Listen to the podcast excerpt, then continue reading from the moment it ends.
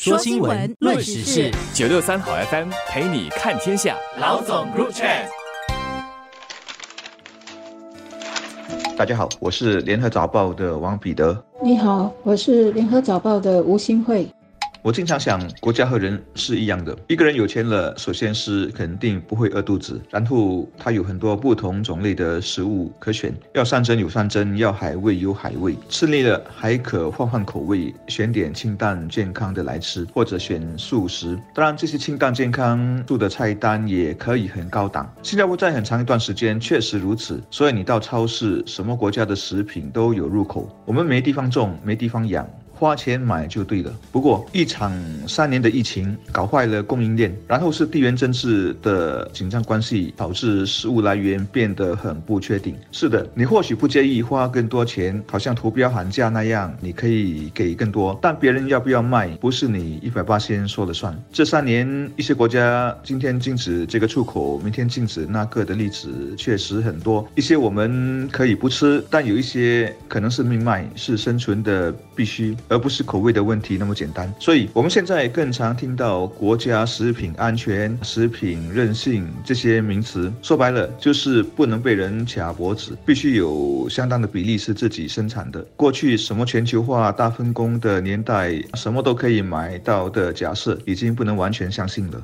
我们的政府不时会宣布拨出几百万或几亿元来资助国家的一些计划，大家听了可能没什么感觉。副总理王瑞杰星期三宣布在拨款一亿。六千五百万元推动我国第二阶段的食品科研工作时，就很形象地说，希望不久将来就能够在小贩摊位看到新加坡人爱吃的虾面，里面的主要材料能够是在新加坡生产的。虾面的一大材料就是虾，那如果新加坡也能产虾，是不是更好呢？新宣布的政府额外拨款，就是能够进一步提高本地农产生产更多食品种类的。能力，所以除了目前主要是生产叶菜、鸡蛋和鱼类之外呢，下来也能够生产果实类蔬菜和甲壳类的动物。所谓甲壳类动物呢，就包括虾和蟹等等。那未来的虾面用本地的土生土长的虾，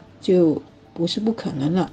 现在确实有一些食品是在本地生产的。到了二零三零年，我们的目标是营养需求的三成必须能自给自足，也就是所谓“三零三零”愿景。考虑到我们的生产成本、土地的局限，而且还要考虑到不能有污染、碳足迹不能太多、必须永续等等方面，要实现还真有点难度。所以必须动科技的主意，用科技来提高生产力，以及来尽量用干净的办法来生产。我们讲的设想的食物。生产在新加坡只能是高科技的，而且是。土地节约往上发展的没有别的选择。这笔要用来资助研发项目的一亿六千多万元国家拨款，其实已经是第二笔了。下来还会有第三笔、第四笔也不奇怪，因为推动研发确实必须花钱。政府不只要花钱、敢花钱，还要在条例、政策、土地、人才培育等等方面下功夫，然后在科研领域，例如大学以及企业界，激励更多的想法和创意，让更多资源啊愿意投入到其中，各方一起发。你才能把这个三零三零的事业做成功。我知道不容易，但因为是必须的，而且小小的新加坡把不可能变为可能的成功例子有很多，因此对这个目标我还是挺看好的。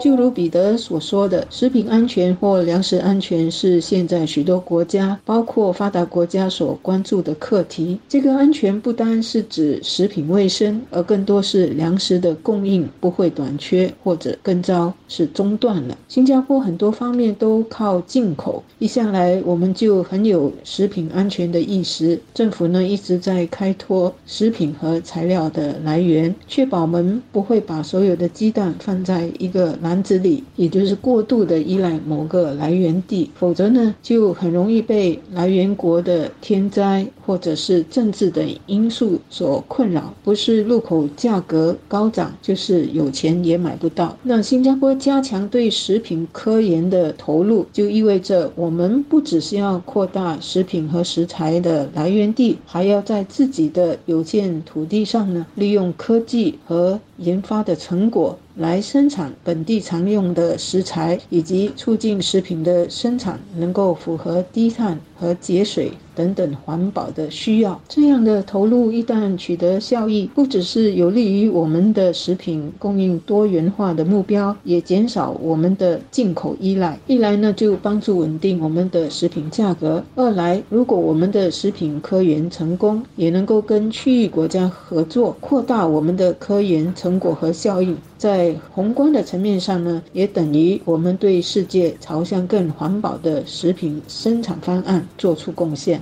在迈向三零三零愿景的路上，我们普通消费者又能做什么呢？我认为至少有两件事是你可以帮忙的。一是不要再浪费食物了。我查了数字，去年我们一共浪费了将近八十二万吨的食物，这些丢弃的食物占了我们垃圾总量的大约一成。我知道完全不浪费是不可能的，但浪费很多时候是可以通过改变习惯来减少的。日本人还有饭吃八分饱就好的养生主张，大家不妨上网看看啊。从健康角度出发，不浪费是很值得提倡的。第二是不一定每一餐都要求啊吃得太好。我记得年轻时在森林、在山里面爬山七八天，几乎都是快熟面配罐头肉酱，越吃越觉得好吃，还有感恩的感觉。据说在亚洲金融风暴时，印尼国家很惨，人民很困苦，那几年很多人就是靠廉价的快熟面才挺过来的。我前面说到食物韧性是坚韧的韧，我们。们调低对美食的要求，能够接受粗茶淡饭，就是一种坚韧的表现。我们很多人去做健康检查啊，报告里总会出现胆固醇过高的数据，这也是平时大鱼大肉的结果。很多新加坡人其实是营养过剩的。嗯，你满足了口腹之欲，如果代价是搞坏了身体，那就应该思考怎么平衡了。就比如大米，那是我们亚洲区域一个很大的粮食，但是大米在种植过程中所排出的温室气体的总量，据说呢是相等于全球航空业的这个排放量，那是很大的。这个温室气体叫甲烷，是一种易燃的气体。联合国的一个委员会呢就曾经指出，甲烷对地球的升温效果呢是二氧化碳的八十六倍。那在新加坡呢，大马戏控股旗下的绿色投资公司 Zen Zero 就要和两家国际企业联合起来成立一家起步公司。他们呢要研究如何在亚洲推行更环保的稻米种植法。换句话说，就是全球首家。